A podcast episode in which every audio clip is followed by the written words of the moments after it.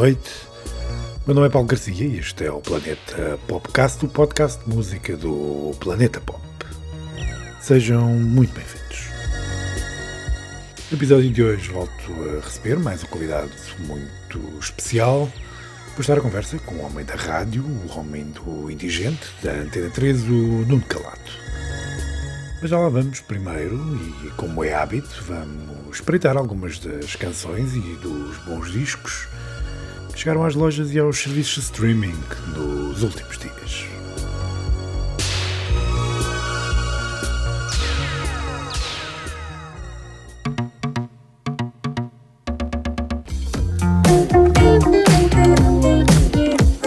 E começo com um disco que já saiu há uns dias, uh, Paul McCartney 3, Imagine. É um disco composto por novas versões e novas leituras e remisturas das 12 canções incluídas no mais recente álbum de originais do ex-Beatle, Paul McCartney 3, lançado, penso eu, em dezembro. Sim, acho que foi isso. Ora bem, o disco teve a curadoria do próprio McCartney e nele participaram muitos ilustres, entre eles Beck, Blood Orange, Ed O'Brien, dos Radiohead, também St. Vincent, Damon Albarn, Josh Home, enfim, entre muitos outros. Em fundo, estamos a ouvir precisamente a versão de Beck para o tema Find My Way. Find my way. I know my left from right because we never close. I'm open day and night.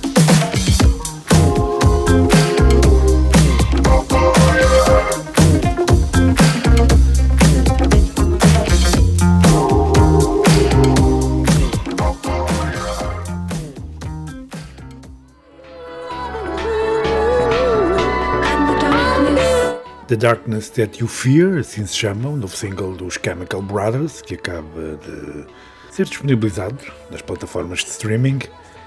Essa que é a primeira música nova do duo desde Geography, o álbum que, que eles editaram em 2019. Esperava melhor, confesso, mas pronto, também não, não se ouve mal.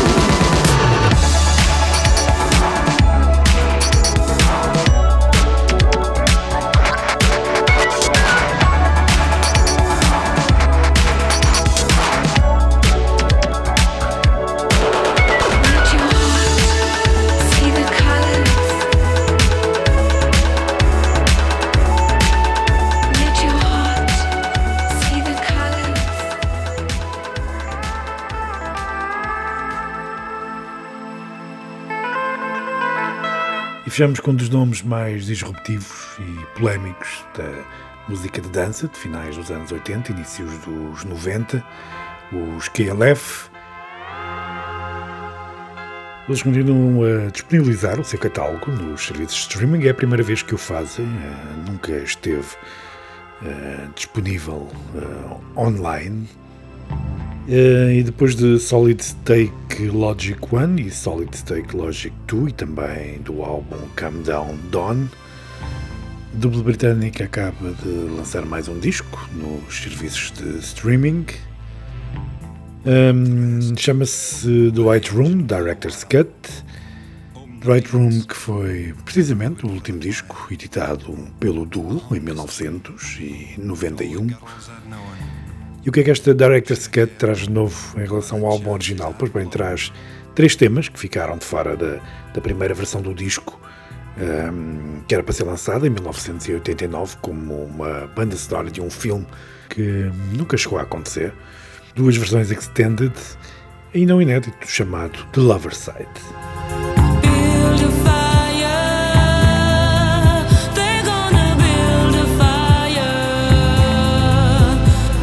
Portanto, sobre música nova, estamos conversados. Vamos, vamos então à conversa com o Nuno Calado, autor de um dos programas mais icónicos da Rádio Nacional, Folclore do Indigente, da Antena 3. Nuno Calado, para além de radialista, é também comentador, programador e amante de cães. último aviso, antes de avançar para a conversa.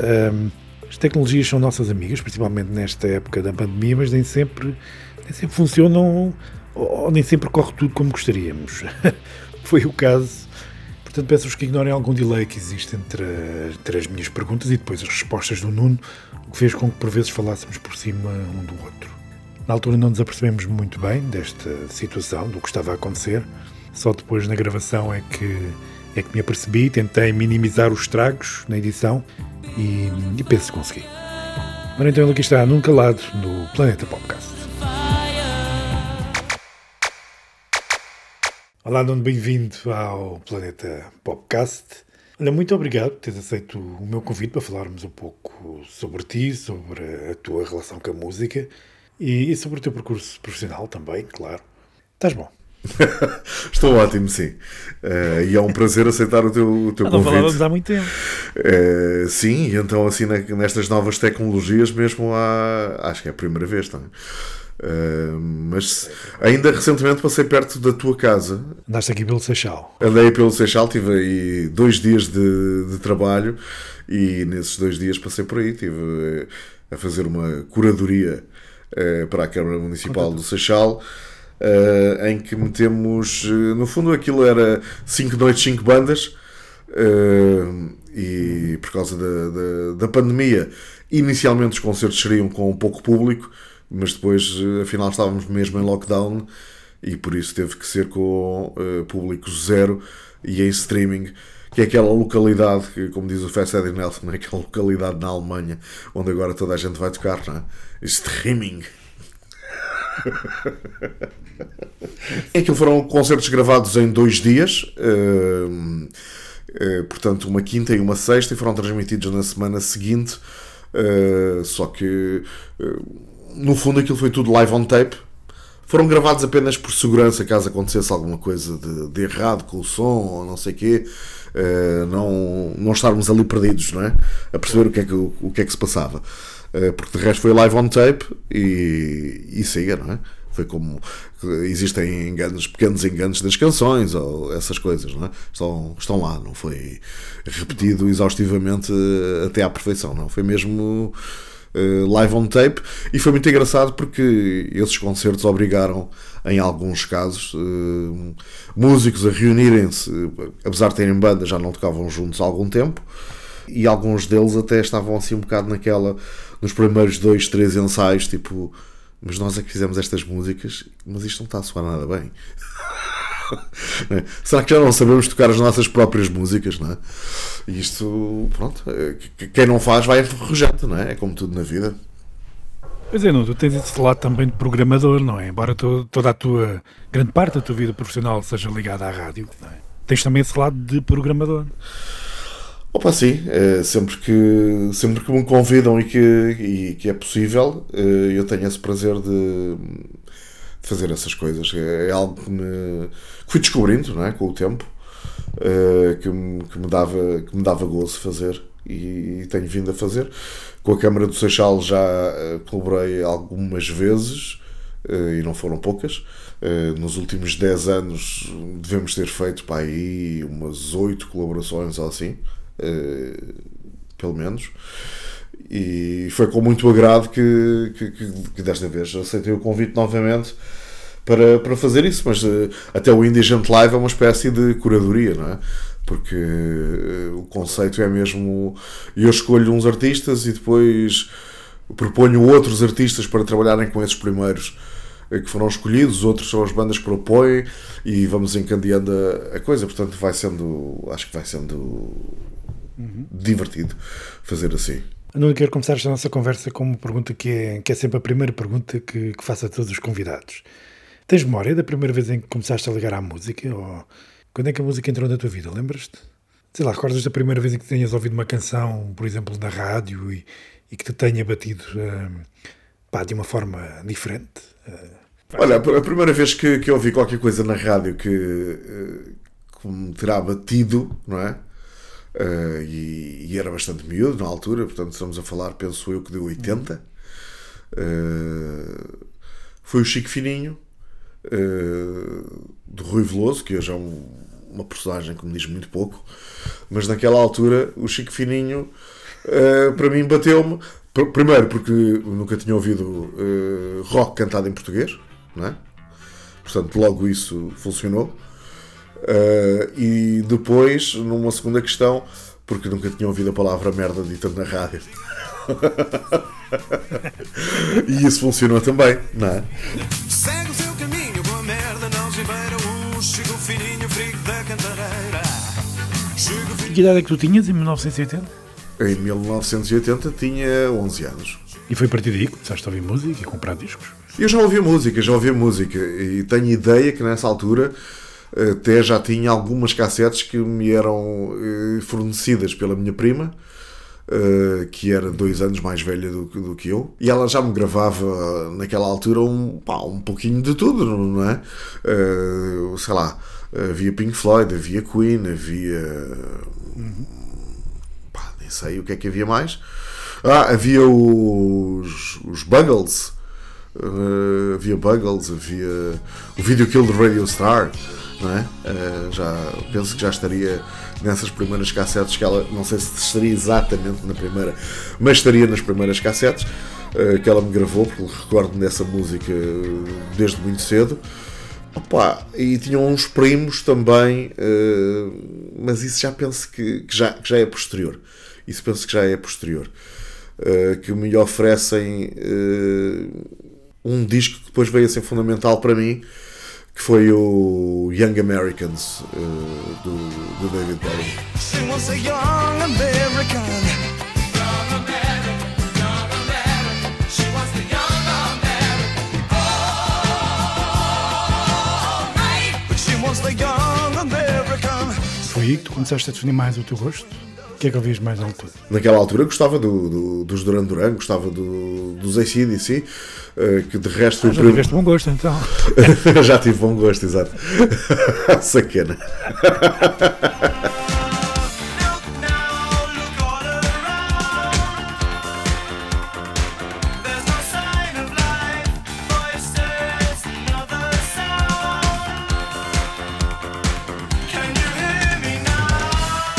Imagina, em 80 ou 81, não é? Saiu o Back in Black, que era um grande disco na, na época, eh, e de repente apanhas com aquilo e estás a formar. o- Quer dizer, estás naquela fase em que tudo que passa na rádio tu, tu queres, queres absorver, não é?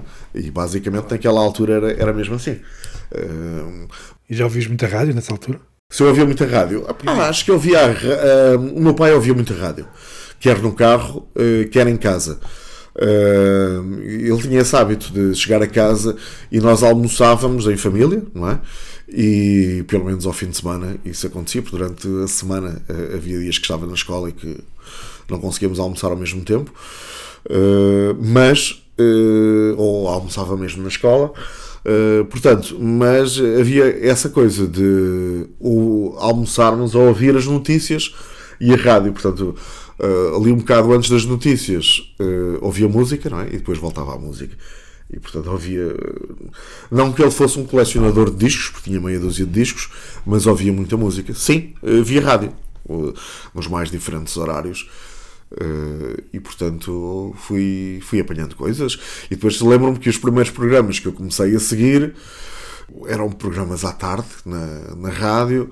E havia um programa que era teve ali piada durante meia dúzia de meses que era quando o telefone toca porquê? Porquê é que teve piada? porque uh, foi a altura que as pessoas de repente começam a descobrir também acho que Portugal abriu mais as portas da da, da, percepção de, de muita coisa, não é? E Lá quando digo o telefone toca o telefone o telefone toca, estás a ver? Funciona, funciona.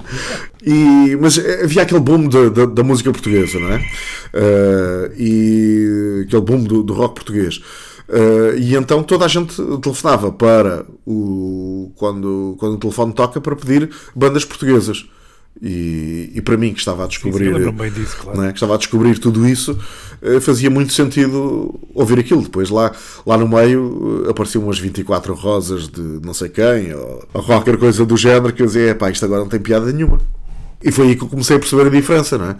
Ah, entre o, o José Cid das 24 rosas ah, os cavalos de corrida e a chiclete não é? mais ou menos e o, e o Chico Fininho e, e depois eh, com, lá está, uns Duran uns clássicos no voo, eh, uma banda que na altura em Portugal fazia muito sentido, eh, mas acho que foi só em Portugal que fazia sentido, que eram os Fischer Z. Why didn't you tell me?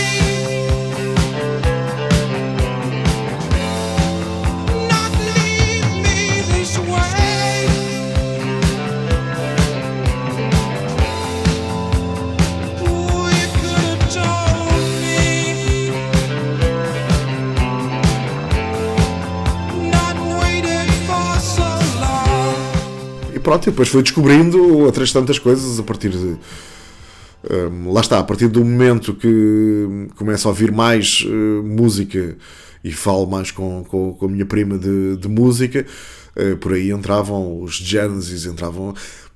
Por alguma razão, ela, como ela era dois anos mais velha e estudava música desde, desde miúda, eh, na Academia de Santa Cecília, por alguma razão ela tinha mais tendência nessa época, não para os clássicos ainda, que, faziam parte da vida dela, mas ninguém se lembrava aos 11 anos, ah, vou ouvir a, a nona sinfonia de, de um gajo qualquer, eh, mas a cena era mais eh, aquela do rock progressivo, não é? dos Genesis, dos Pink Floyd.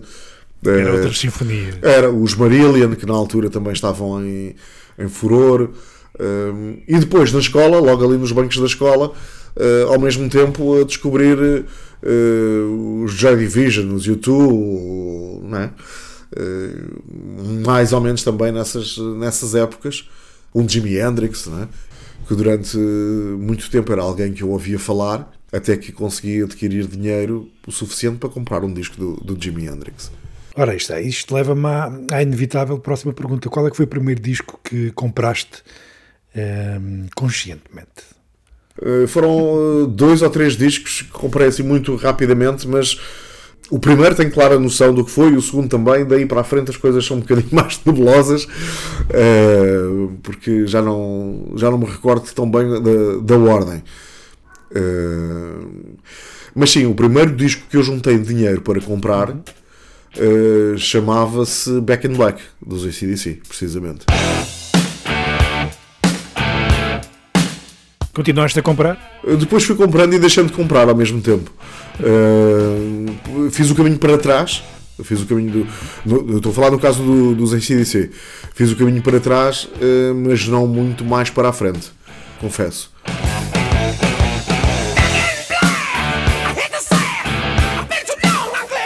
O outro disco que me abriu a cabeça, uh, primeiro em cassete e depois fui comprar um disco deles uh, e comprei o Waiting for the Sun dos Doors. Mas o, o primeiro disco que eu tive, aquele que me fez entrar no universo dos Doors nessa época, era também uma cassete que a minha prima tinha, uh, que era do 13, se não me engano, que é uma compilação do- dos Doors. Acho que é a única compilação que- deles editada uh, em vida da, da, da banda, digamos assim.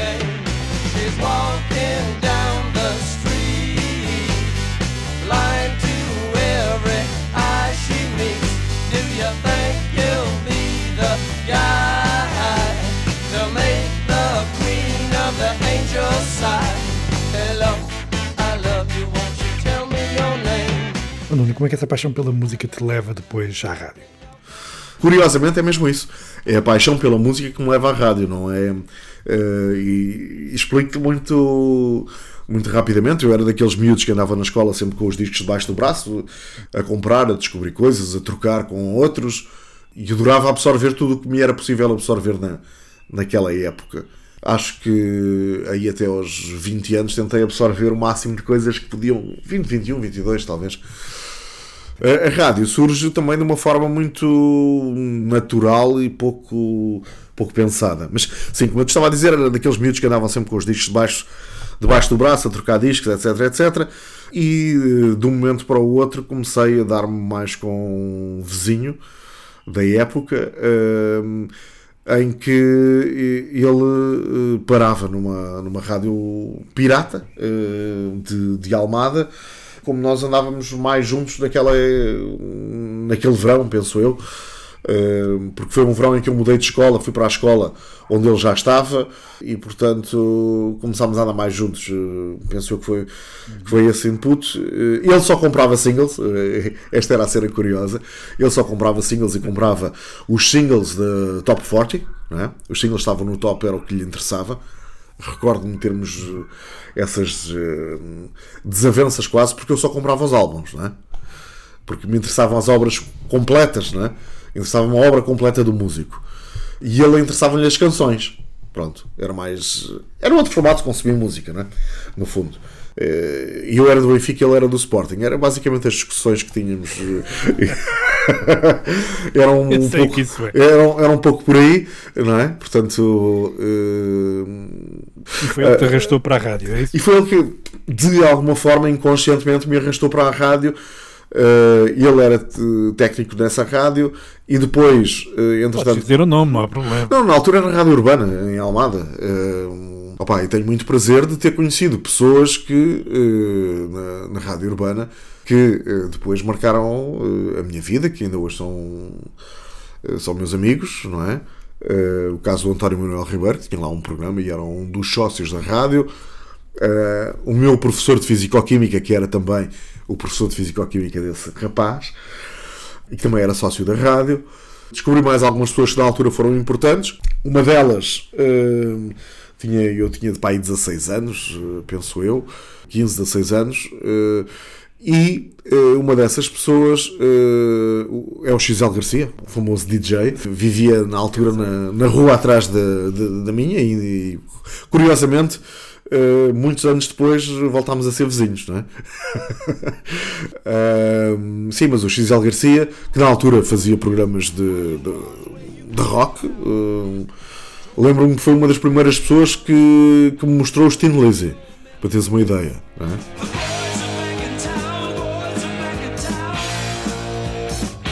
Há mais alguém? Sim, ah, por exemplo, o Paulo Medeira, que depois, mais tarde, teve na, em outras, outras rádios e hoje ah, faz parte do- das, ah, das pro- autopromoções da, da RTP, ah, mas passou pela TSF, passou pela Rádio Bahia.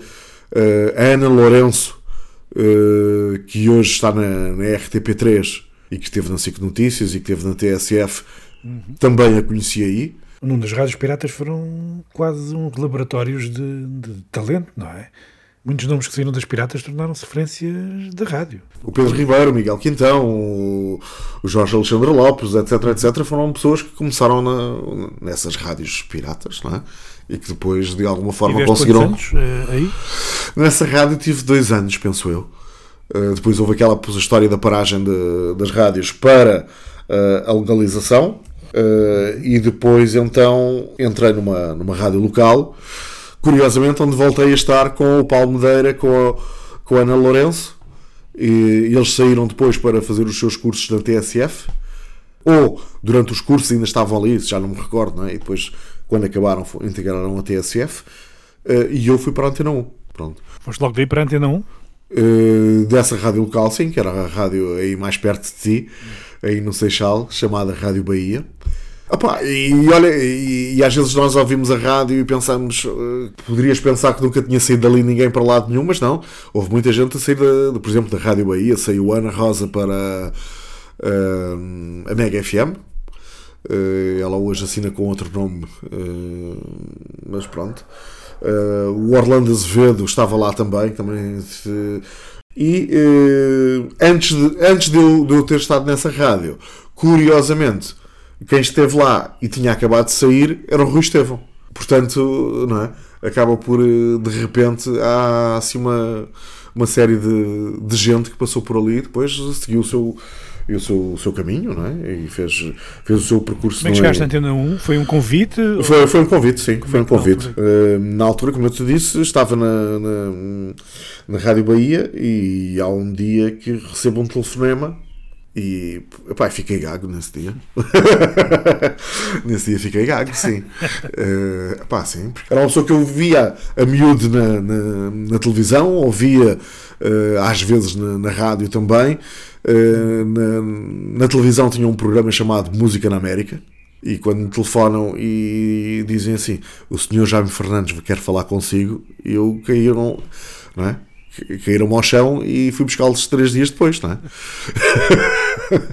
Fiquei logo em sentido: espera aí, ouvires aquela voz deliciosa que o Jaime tinha, eh, era assim um- uma cena tipo: espera aí, isto, isto é a sério?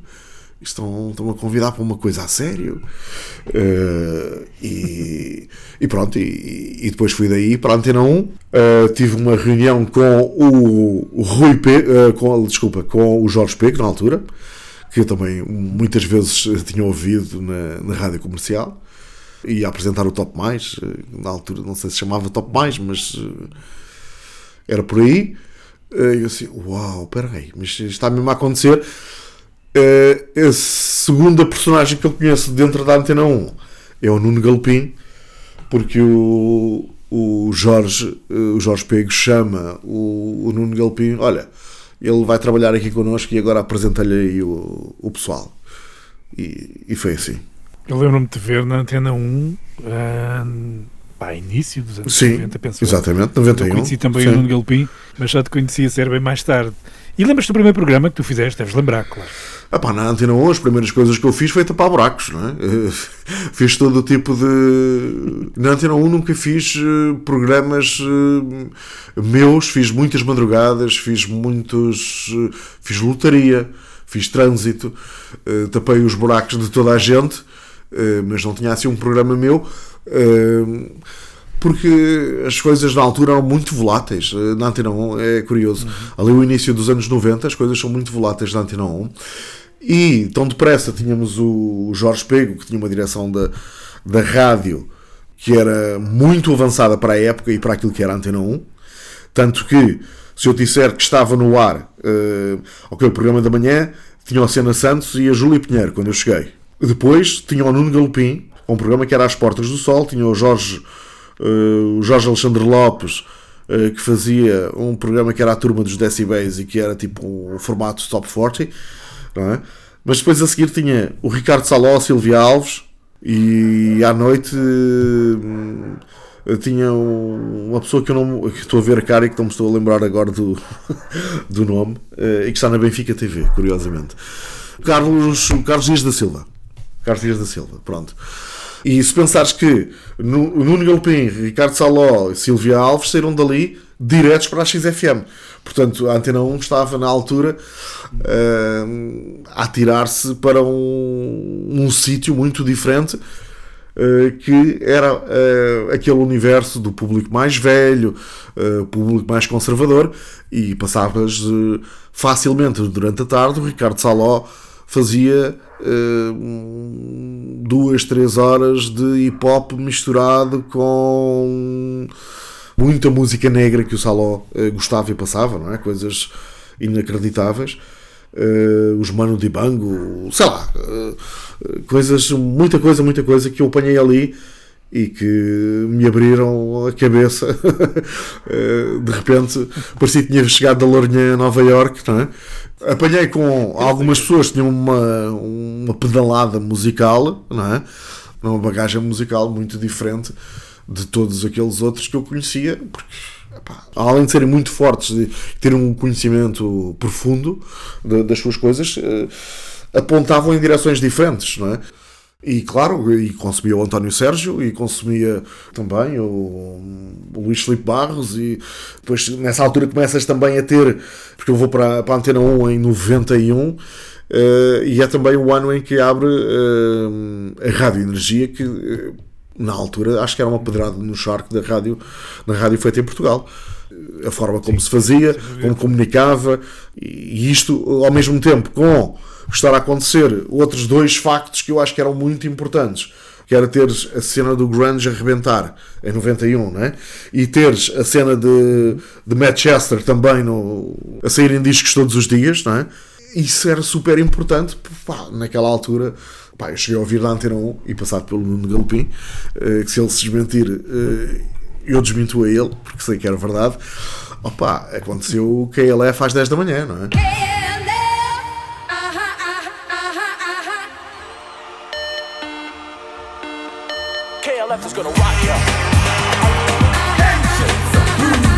Agora repara, para quem, para quem vinha de uma, de uma rádio local, não é? Em que as coisas eram muito mais. É pá, não podes passar estas coisas a estas horas, 10 da manhã, e eu pensava assim: peraí, eh, já saí do Kremlin? Não, ainda não. Mas era muito bom e isso serviu só para, para abrir a cabeça e para perceber: espera aí, eh, estou aqui num sítio diferente, não é? Afinal, existem coisas eh, que são possíveis e, e pronto. Antena 1, Uh, disseste que entraste em 91, foi isso? Sim, mas, é- mas é- estava a dizer que era uma rádio muito volátil na altura, porque passado um- menos de um ano já tínhamos tido mais dois diretores, estás a ver? Uh, e então, uh, por isso, se calhar, uh, ou por eu ser muito verde na altura, ou também conjugado com este facto de as direções que eram apontadas quer em termos humanos, quer em termos uh, de, de objetivo, é? musical, etc, etc, levava a que não houvesse uma grande estabilidade e essa estabilidade depois aparece, sim, com o, o surgimento da, da Antena 3. O primeiro programa que eu faço não tem, não tem nome, ou pelo menos eu não o via, não via o nome do programa como sendo o nome de- realmente do programa, era mais o nome do estilo de música do programa, que fiz durante dois anos, mais, mais ou menos, que era uma música alternativa, e depois sim surge o Indigente.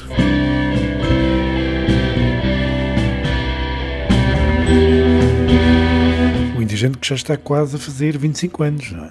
O Indigente faz 25 no próximo ano, sim. Deve ser provavelmente os programas com mais longevidade da rádio portuguesa. É um dos, é um dos, sim. É um, não, não, é o, não é o mais longínquo, não. Nem de perto nem de longe, mas Sim. sim. Uh, mesmo na Antena 13 existem programas com mais anos, penso eu.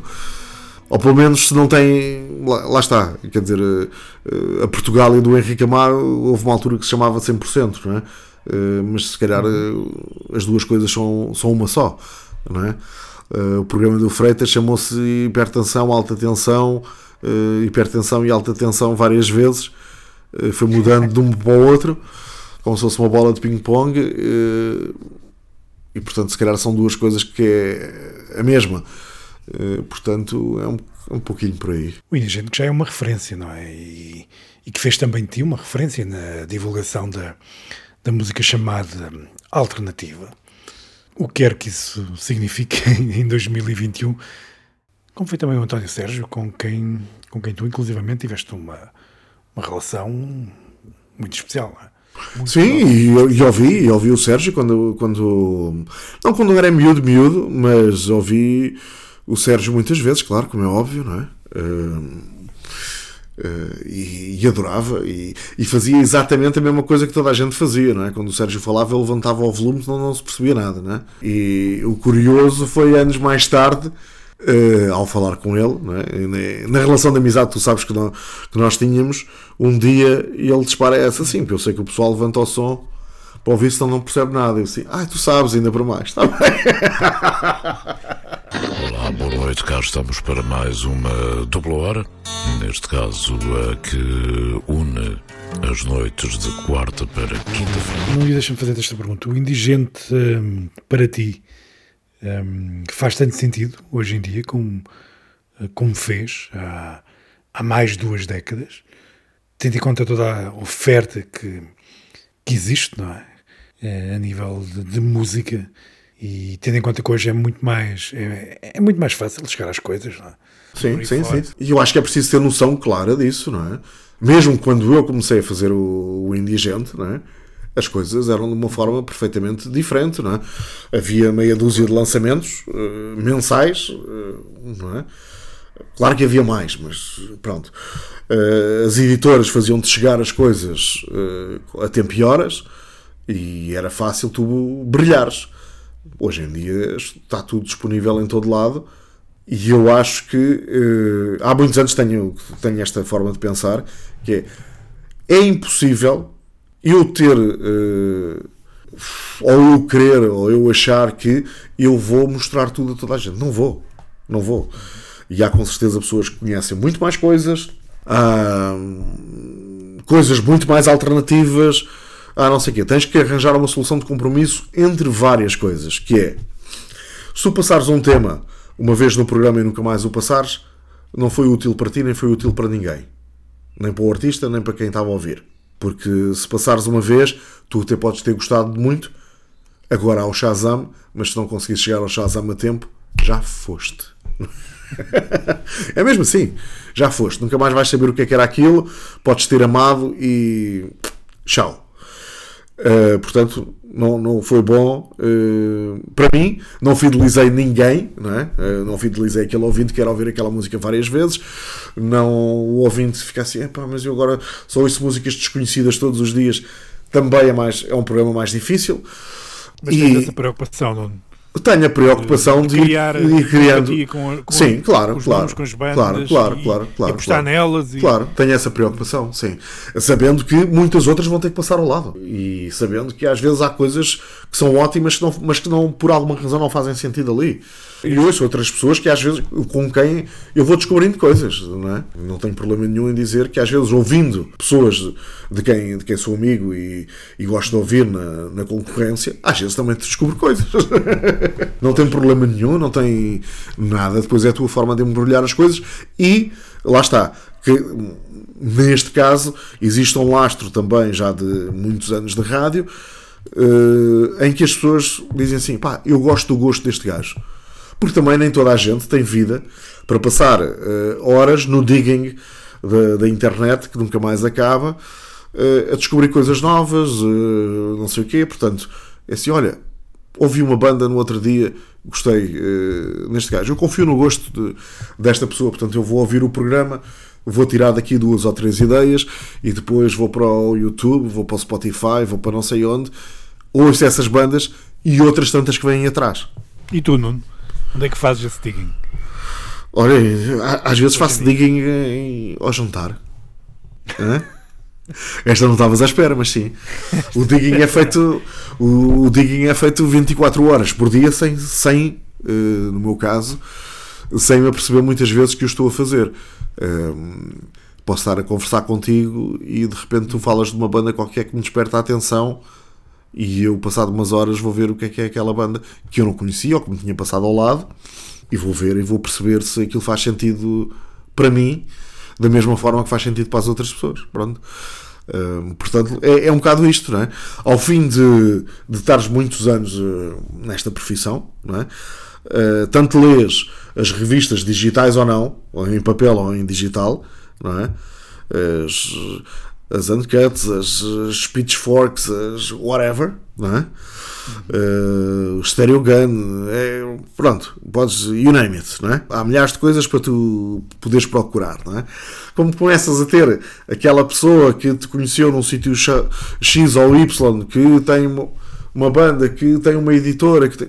portanto as coisas vão-te chegando de, de múltiplas plataformas e de múltiplos lados. Uh, Não há só um, um- um caminho, como se é? era o caminho das editoras, uh, era o caminho de uma ou duas publicações ou quatro publicações internacionais e tinhas tudo coberto. Não é? Hoje não funciona assim.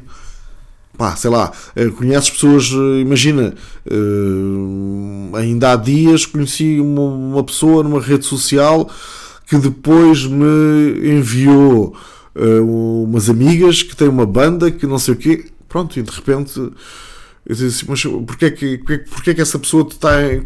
porque de repente essa pessoa eh, não trabalha na banda eh, mas é amiga e faz vídeos ou, ou faz eh, participa de alguma forma artisticamente com aquela banda estás a ver?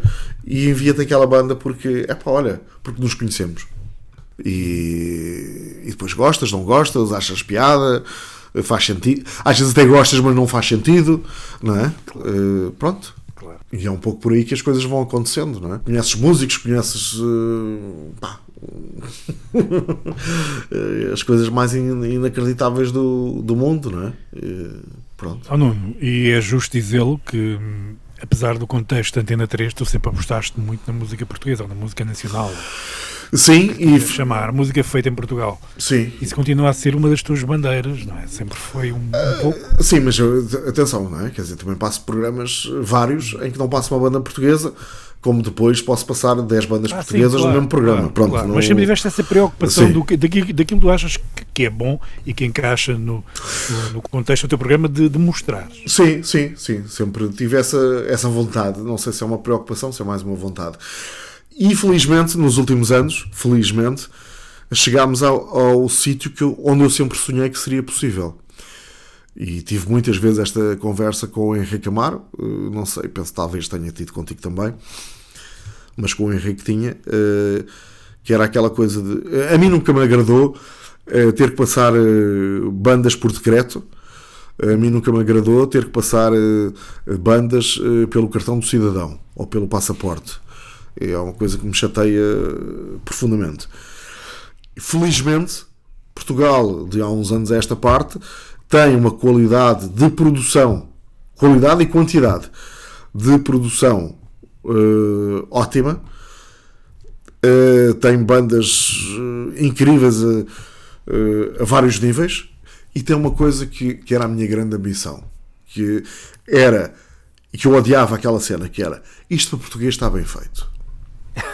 Dava-me cabo da cabeça sim, sim. não é? Porque eu passava uma banda que, ah, isto para português está bem feito, e a seguir passava The Real Shit, não é? Vinda de, de um, um país anglo-saxónico. e Já ultrapassamos esse estigma, achas? Acho que já. Felizmente já passámos isso. Estamos naquela fase em que eu já não penso se vou passar uma banda portuguesa ou não. Eu vou passar a banda X. Porque faz sentido, porque gosto da canção, porque não sei o quê. Era, isso, era aí que eu queria chegar. E acho que finalmente, eh, de há uns anos a esta parte, felizmente, chegámos aí. Até as masterizações, já não notas eh, não é? as misturas, o não sei o quê. Pá, de antes era tudo acanhado, não é? Hum, parecia um pouco aquilo que, que se dizia, e, e- e recordo-me que o Álvaro Costa usava muito esta, esta metáfora futebolística, que era dizer que as bandas portuguesas, até uma certa altura, eh, tinham eh, faltavam-lhes os últimos 30 metros, como no futebol português, não é? Pronto. Eh, e entretanto a nossa seleção já, já ganhou eh, já ganhou taças, já ganhou não sei o quê, portanto já não lhe falta esses últimos 30 metros. Estava a rematar a baliza. Faltava rematar à baliza, exatamente, e marcar golos. E agora já rematamos à baliza, já marcamos golos, até já, já fazemos pontapés de bicicleta se for preciso. é? Claro que se me disseres assim, pá, isto faz tudo parte de uma conjuntura, isto não aconteceu por acaso, não é? E foi preciso realmente passar eh, a ver uma evolução, não é? Eh, eh, houve um acesso mais fácil aos instrumentos, aos pedais, a- eh, aos amplificadores, a, tudo isso, numa primeira fase, não é? Eu lembro-me que nos anos 80 eh, tinha amigos que tinham bandas e às vezes eh, punham um guitarrista, não por, por aquilo que ele tocava, não pela sua estética musical, não por nada, é porque ele tinha uma Fender. Os outros tinham só uma, uma Ibanez. O gajo da eh, Fender estava sempre garantido. Não é? é, o gajo da Fender estava garantido. Mesmo que fosse um patas de urso do, do caraças, não é? Tá- tá- estava garantido. Não é? E às vezes esteticamente não tinha nada a ver com aquela banda, mas pronto, tinha uma banda. Porque tinha uma Fender. Lá está. Felizmente, os anos 90 foram quebrando isso, não é? Com a nossa integração na Europa. Uh, e depois, com o advento da internet, tu de repente já nem precisas que as lojas tenham, porque estavas meses à espera de coisas, não é? E às tantas já nem precisas que as lojas este- estejam aqui, não é? Vais comprar na Music Store, na Tolman, no, no outro lado qualquer. Eu quero isto. E se tiveres dinheiro, tens. Pronto, é fácil. Além disso, começaste a ter tutoriais no YouTube para tudo e mais alguma coisa, não é? E tu de repente pensavas assim: epá, como é que aqueles gajos, sei lá, o pessoal do shoegaze, como é que faziam aquela wall of sound, não é? Da- das guitarras e coisas, porque eu ando há 10 anos a tentar, mas não consigo. E depois de repente percebes: ah, eu não consigo porque não tenho aqueles pedais e não tenho aqueles amplificadores, não é? Pronto. Afinal, não eram as notas que estavam erradas ou a forma de tocar que estava errada, não. Eh, havia coisas que tu não, não sabias que existiam, por simplesmente. Oh, não, deixa-me voltar aqui um pouco atrás na conversa e voltar a falar um pouco contigo hum, sobre a rádio, mais para te, para te perguntar o seguinte: como é que tu vês o futuro da rádio? Como é que tu vês hum, a concorrência que a rádio tem hoje, não só de, hum, dos formatos áudio, hum, como por exemplo os podcasts, mas de outras formas de, de entretenimento no geral, não é? Nós, quando éramos adolescentes, quer dizer, tínhamos pouco mais do que a televisão e a rádio, não é? Queríamos ouvir música nova, onde é que a íamos descobrir? Era a rádio, claro. Não tínhamos muito mais alternativas. Agora eu olho para as novas gerações, olho para os meus filhos, por exemplo, e eles não ouvem rádio. Mais velho, quando quer ouvir música, vai ao YouTube. Mais novo, quando não está a jogar FIFA 21, vai ver os youtubers dele também para o, para o, para o YouTube.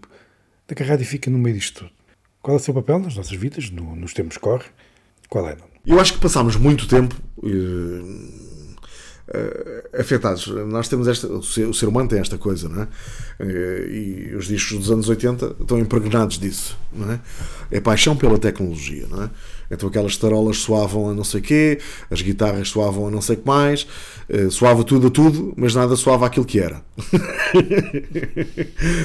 Pronto, estou, Ainda bem, em muitos casos. Sim, ainda bem em muitos casos, mas estou, aqui a brincar um bocadinho com a coisa e, e de alguma forma acho que a rádio passou por esse período, e se calhar de certa forma ainda passa, que é hum, opa, vamos falar pouco, vamos incomodar poucas pessoas, as pessoas querem ouvir música e tal, e de repente tu dás por ti e não sabes bem qual é é a diferença entre a rádio e a lista de- do Spotify, não é? Ou do YouTube, ou do, do que for. E depois dás por ti a pensar assim, já, mas a rádio é um meio de comunicação. Não é? E se é um meio de comunicação tem que ter pessoas lá dentro. Porque as máquinas não comunicam sozinhas. E aí está uh, a grande cena, que é o fator surpresa que o ser humano pode dar.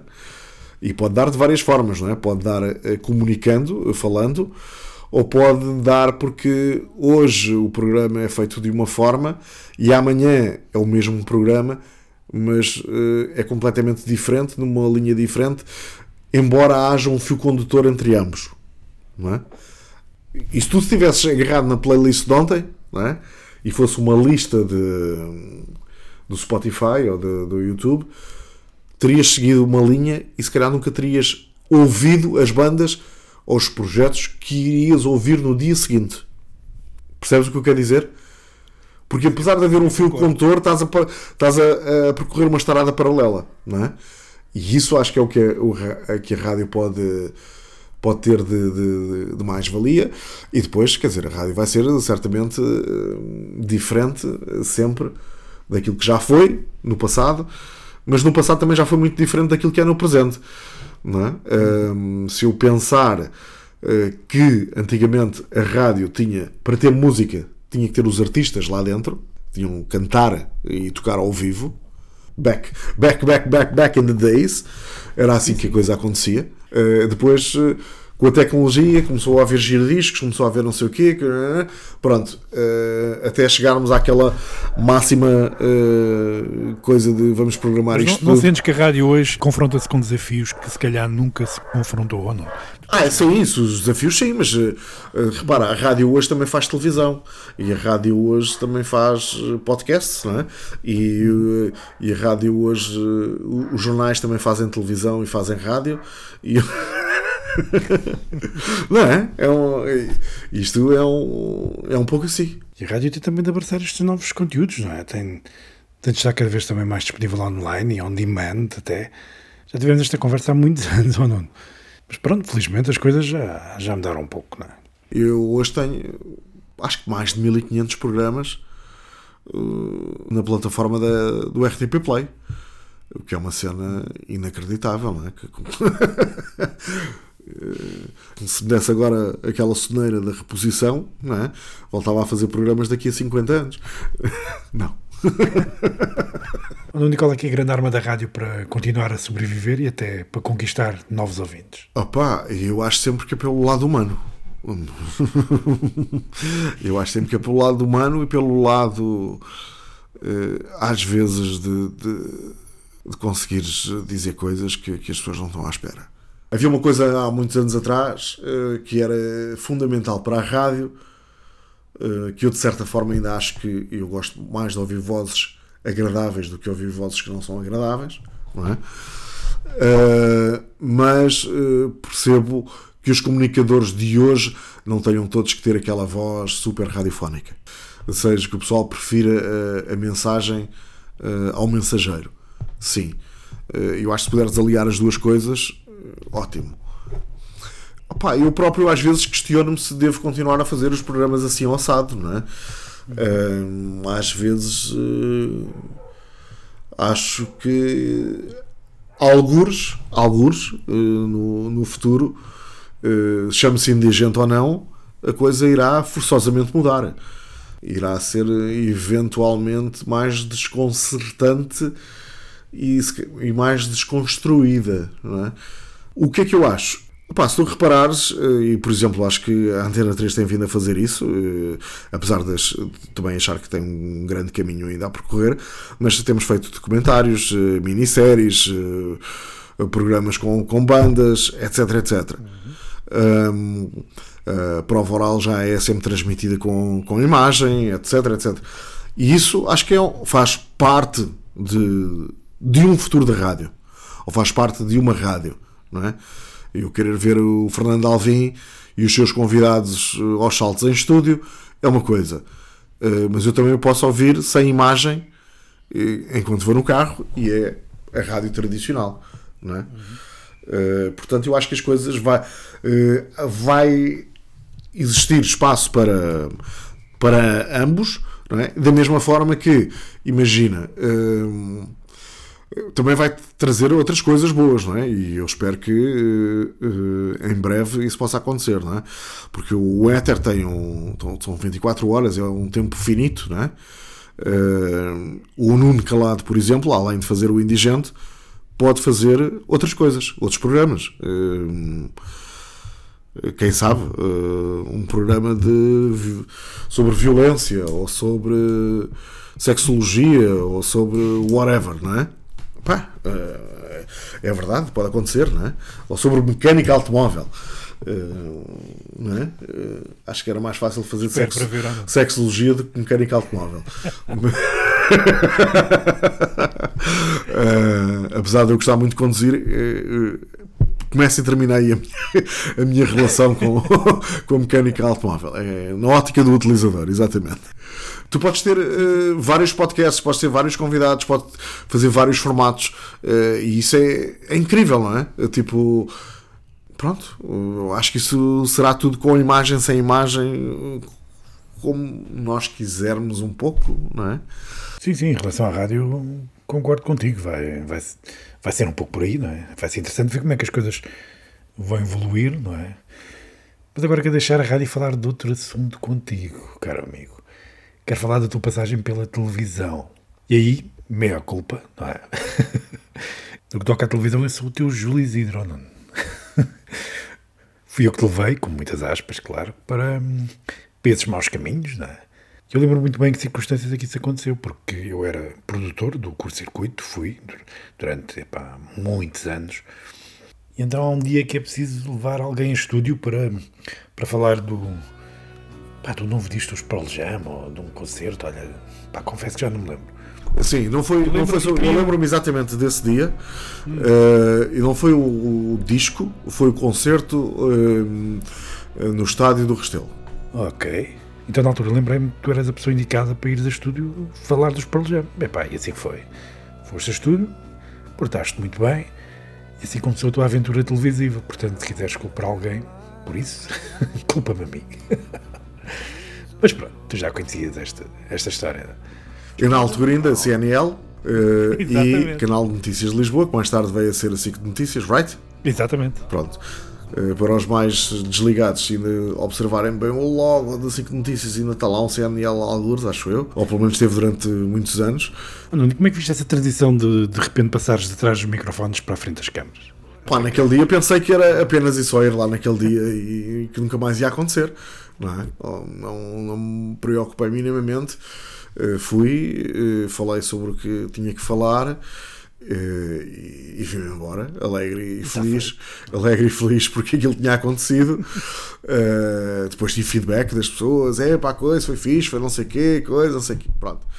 Era nos tempos em que a malta mais nova via televisão e via a SIC radical, ou não? E também, lá está, olha, é um canal que eu acho que sofreu muito com a forma de consumo de televisão e o próprio programa. eh, Não tenho nada contra, antes pelo contrário, eh, tenho muito orgulho em ter feito parte daquela família e ter sido uma coisa tão groundbreaking como, como foi na época. Acho que se fosse hoje e disséssemos metade das coisas que nós dizíamos na altura, teríamos problemas sérios. Seríamos apedrejados na, na rua. E, e porquê? E não por, por nada, apenas porque estávamos a ser irreverentes, estávamos a partir muros e nem estávamos preocupados com mais nada. Nós estávamos mesmo só a partir os muros. Ah, e se calhar, quando partimos muros, partimos depois também algumas janelas estavam lá mais ao fundo que não eram para partir, não é? Bem-vindos a mais uma emissão do Curso Circuito. Eh, Na última sexta-feira calhou a Vanessa Oliveira à Solange e a mim calhou-me isto. Está bem que eu não tenho silicone como outras que aqui já passaram, mas tenho outras coisas que eu vos vou mostrar. Sabes que um destes dias no YouTube tropecei com aquele programa em que, que o Gel vai ao CC para apresentar o programa com, com o João Mazarra epá, e, e aquilo no fim acaba com o Gel ah, pá, literalmente a enfiar o João Mazarra dentro de um caixote de lixo.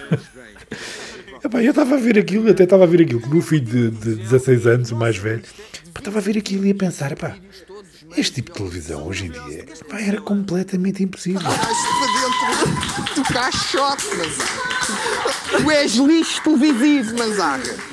Tu és lixo televisivo, Manzarra. Não vales Eu nada. estava a rever aquilo, tem- é uma espécie de, de, de apanhados os melhores momentos daquele programa. Pá, eu a pensar, pá, mas isto, isto hoje em dia era um escândalo. Pá, este tipo de programa hoje em dia era um escândalo. Caía-nos a internet toda em cima. Pá, e não é que já estivéssemos a fazer alguma coisa de, alguma coisa de mal, epá, era só tipo, pá, o tipo de linguagem que- e, e de irreverência que, que hoje não se vê, no, no- ou é mal interpretado. Epá, é- Enfim, fartei-me de rir, essa é que é essa. Isto para não te dizer que havia piadas sexistas que aconteciam ali que hoje em dia, epá, assim, era como tu disseste, teríamos atrocidades na- na- nas redes sociais e tu hoje dizes assim, epá, mas eu era sexista ou era não sei o quê. Não, não era, mas eh, ríamos daquilo, é um facto. Não é? Mas era tudo feito sem pensar. E acho que o problema daquilo é que era. eh, Era genuíno porque era feito sem pensar, não é? Era tipo, ok, estamos só a partir coisas, não é? Eh, Estava-me agora aqui a recordar de um momento que acontecia na cobertura de alguns festivais, que era uma, mas aqui, pá, hoje em dia, olha lá, não é? O canal fechava. no dia a seguir o canal fechava. Tens essa Pronto, noção? não é? Tenho, tenho essa noção. Naquela altura achava que não, não é? Naquela altura eh, achava que estávamos só a partir pedra. Nesta altura o canal fechava, sim. sim. E falaste dos festivais ou não? Eh, tu tiveste uma fase em que depois passaste para comentador também de- do, do curso circuito, Circuito, tal sim, como no- eu. sim. Depois também fizeste Fizemos muitos festivais. Mamámos Fizemos muitas horas de festivais. televisão ao vivo em festival. Muitas que, horas mesmo. pá, há uns momentos que eu, que, eu, que eu me recordo que são hilariantes, eh, que são aqueles momentos que não vão para casa das, das pessoas. Eu lembro-me de um sudoeste em, pá, em que às tantas começa a receber mensagens a dizer: Ai, estás todo mamado, estás com uma moca. Não, era só frio. Estávamos no sudoeste, enregelados, envolvidos em mantas e só tirávamos as mantas quando era para ir para o ar, não é? Era um frio que não se aguentava. E, e claro, devíamos estar super brancos, com os olhos tipo super esbugalhados e brilhantes, sim, mas era do frio, era assim uma coisa tipo inacreditável. E eu só recebia mensagens: estás todo mamado. E assim, como é que é possível? Olha a ideia que, que estamos a dar é? para casa, mas eh, opá, aconteceram tantas horas? coisas engraçadas. E lembras-te que nós tínhamos estar no recinto ao meio-dia, perto? Sim, sim, E sim. estávamos grande parte das vezes às 4, 5 da manhã. É verdade, é verdade. Eh, porque éramos dos últimos e quase a sair do recinto, Já. até toda a operação da Radical acabar. E embora tivéssemos ali no meio, entre as intervenções, tivéssemos espaços de convívio, mas estávamos sempre alerta para quando é que íamos entrar no ar, quando é que éramos Já. chamados. Sim. E, de- e ainda há pouco, há pouco, há uma semana, uma semana e qualquer coisa, fiz um podcast com o Rui Rodrigues, baterista de, de Braga. Eh, e às tantas estávamos a falar de, de- de coisas e lembrei-me de uma história que vou agora partilhar contigo. Lembro perfeitamente, foi Vilar de Mouros, eh, o António Freitas estava atrasado e eh, os Fantomas iam tocar e havia o Mike Patton para entrevistar. E de repente, não é? Aquela coisa. olha, o Mike Patton vai a caminho, o António Freitas está atrasado, calado, vais ter que o entrevistar. e o gajo fica um assim. "Ah, ainda bem que avisas, ainda bem que está tudo preparado, né? E a cena foi: como é que eu vou descalçar esta bota? Tipo, eh, meu, o Mike Patton não é o vizinho ali da esquina, não é? Tipo, eh, e eu não estou preparado para fazer esta entrevista porque não, é? não, não vi nada antes. A internet na altura ainda não existia nos telemóveis também, não é? Portanto, bora lá, isto não, não, não vai, isto não vai correr bem. E de repente lembro-me, porque tinha estado em Seattle com o baixista do Soundgarden, que é o Ben Shepherd. Eu tinha estado com ele eh, e ele tinha-me contado uma história da, da, mulher do, do Mike Patton, que eles são amigos, não sei o quê. E o Mike Patton senta-se e eu assim tenho que agarrar já este gajo porque eu não tenho assunto, não é? Tipo, e ele vai ter que me dar sumo é? antes de, da coisa evoluir.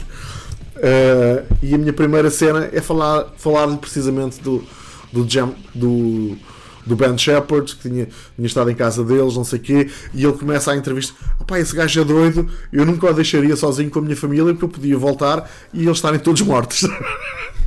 e a conversa se- segue em, em gargalhadas daí para a frente, percebes? Eh, e foi aquele momento em que tu, ai, já matei aqui um coelhinho. eh, não é? Do- lá está. E isto, para fechar é uma conversa de há meia hora atrás, isto tem a ver com eh, como é que fazes o digging, não é? Estás sempre a fazer, não é? E de repente estás de férias não sei onde e acontece um episódio não sei quê que anos mais tarde se pode vir a salvar a vida eh, num sítio qualquer. Pronto, foi isso. E, o digging é mais ou menos da mesma forma. Pronto. Eu tenho uma história com o Sepultura aqui ah, pá, há muitos anos já, no, no sudoeste. Eu acho que era o Sepultura, sim, acho que sim. Pá, que foi assim uma entrevista que de repente pá, surgiu do nada. Muitas vezes havia- aconteciam estas oportunidades e nós tínhamos, tínhamos de aproveitar que os artistas estavam ali disponíveis eh, para os entrevistar.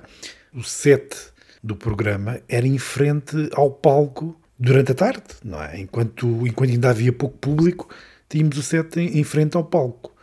Só que a música do palco estava altíssima.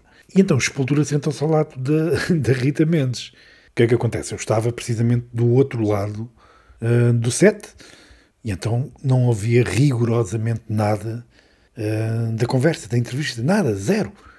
Pá, mas estava ali e tinha de contribuir de alguma forma para, para a entrevista, não é? Quer dizer, não sabia bem porque é que estava ali, porque eu percebo tanto de Sepultura ainda hoje como percebo de golfe, mas pronto. Escusado dizer que foi, foi das piores entrevistas em que eu participei. Epá, fiz só assim uma pergunta ah, de ocasião, daquelas de ocasião, porque apanhei qualquer coisa que Rita Mendes disse, uma palavra, qualquer coisa, já nem me lembro. E fiz só assim uma pergunta de ocasião, assim, tola.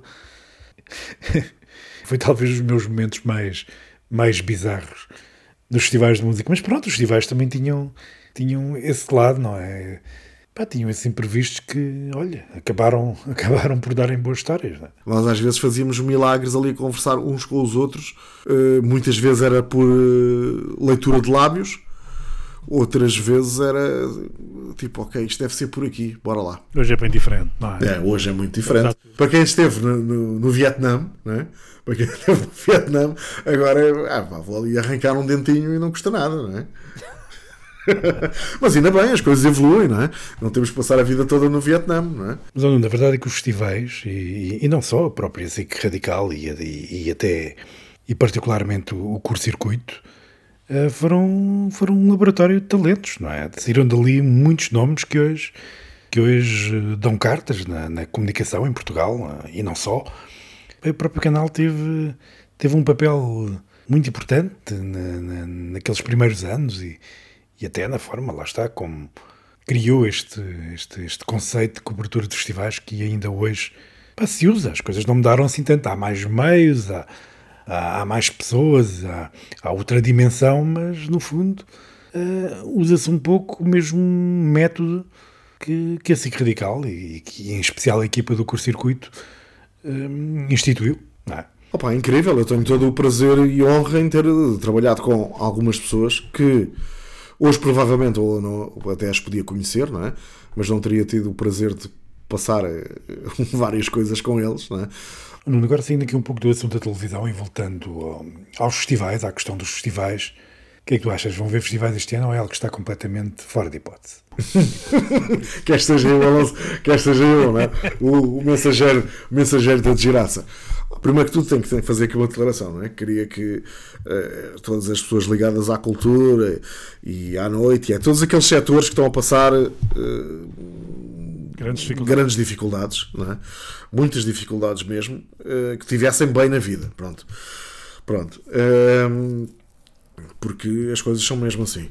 Agora, olhando friamente, se me perguntares no dia de hoje se eu acho que vai ser possível fazer mais do que aquilo que foi feito na festa do Avante o ano passado, eu acho que não. eh, acho que muito que 2021 será igual a 2020 com a agravante de termos mais um ano disto em cima. Eh, estarmos mais cansados, estarmos mais. E, um, e podes dizer assim: ah, pá, mas a vacina. Sim, eu acho que a vacina, eh, sim. Eh, e agora estamos numa zona um bocado enevoada da, da vacina, porque há algumas que nós não percebemos se vão ser suspensas, se não vão.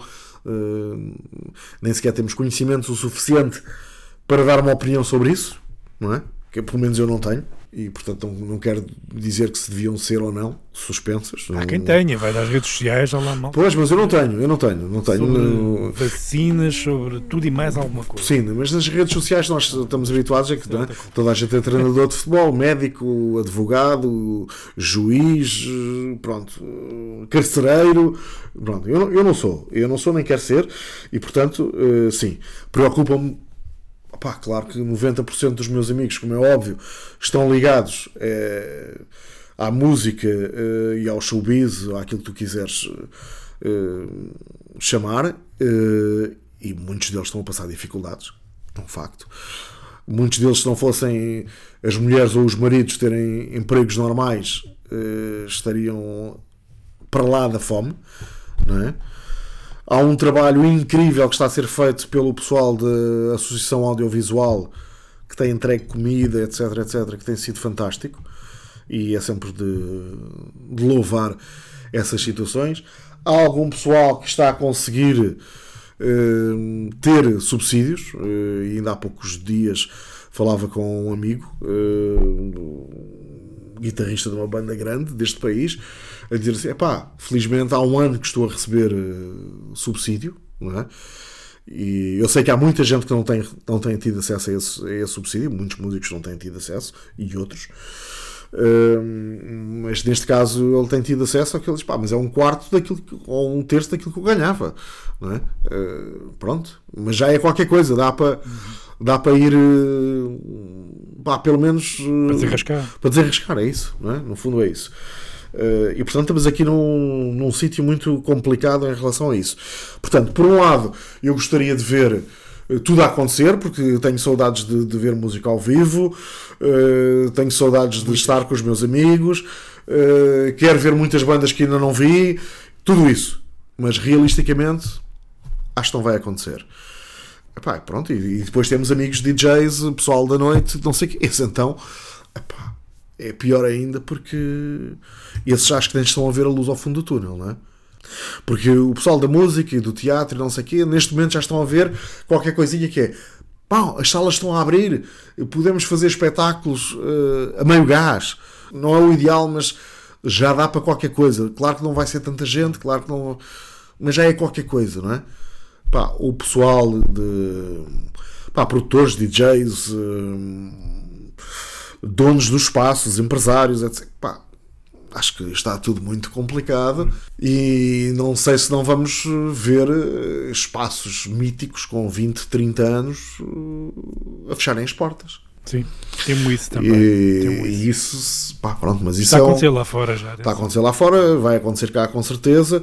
Eh, Quando as moratórias acabarem, eh, pá, não sei como é que vai ser.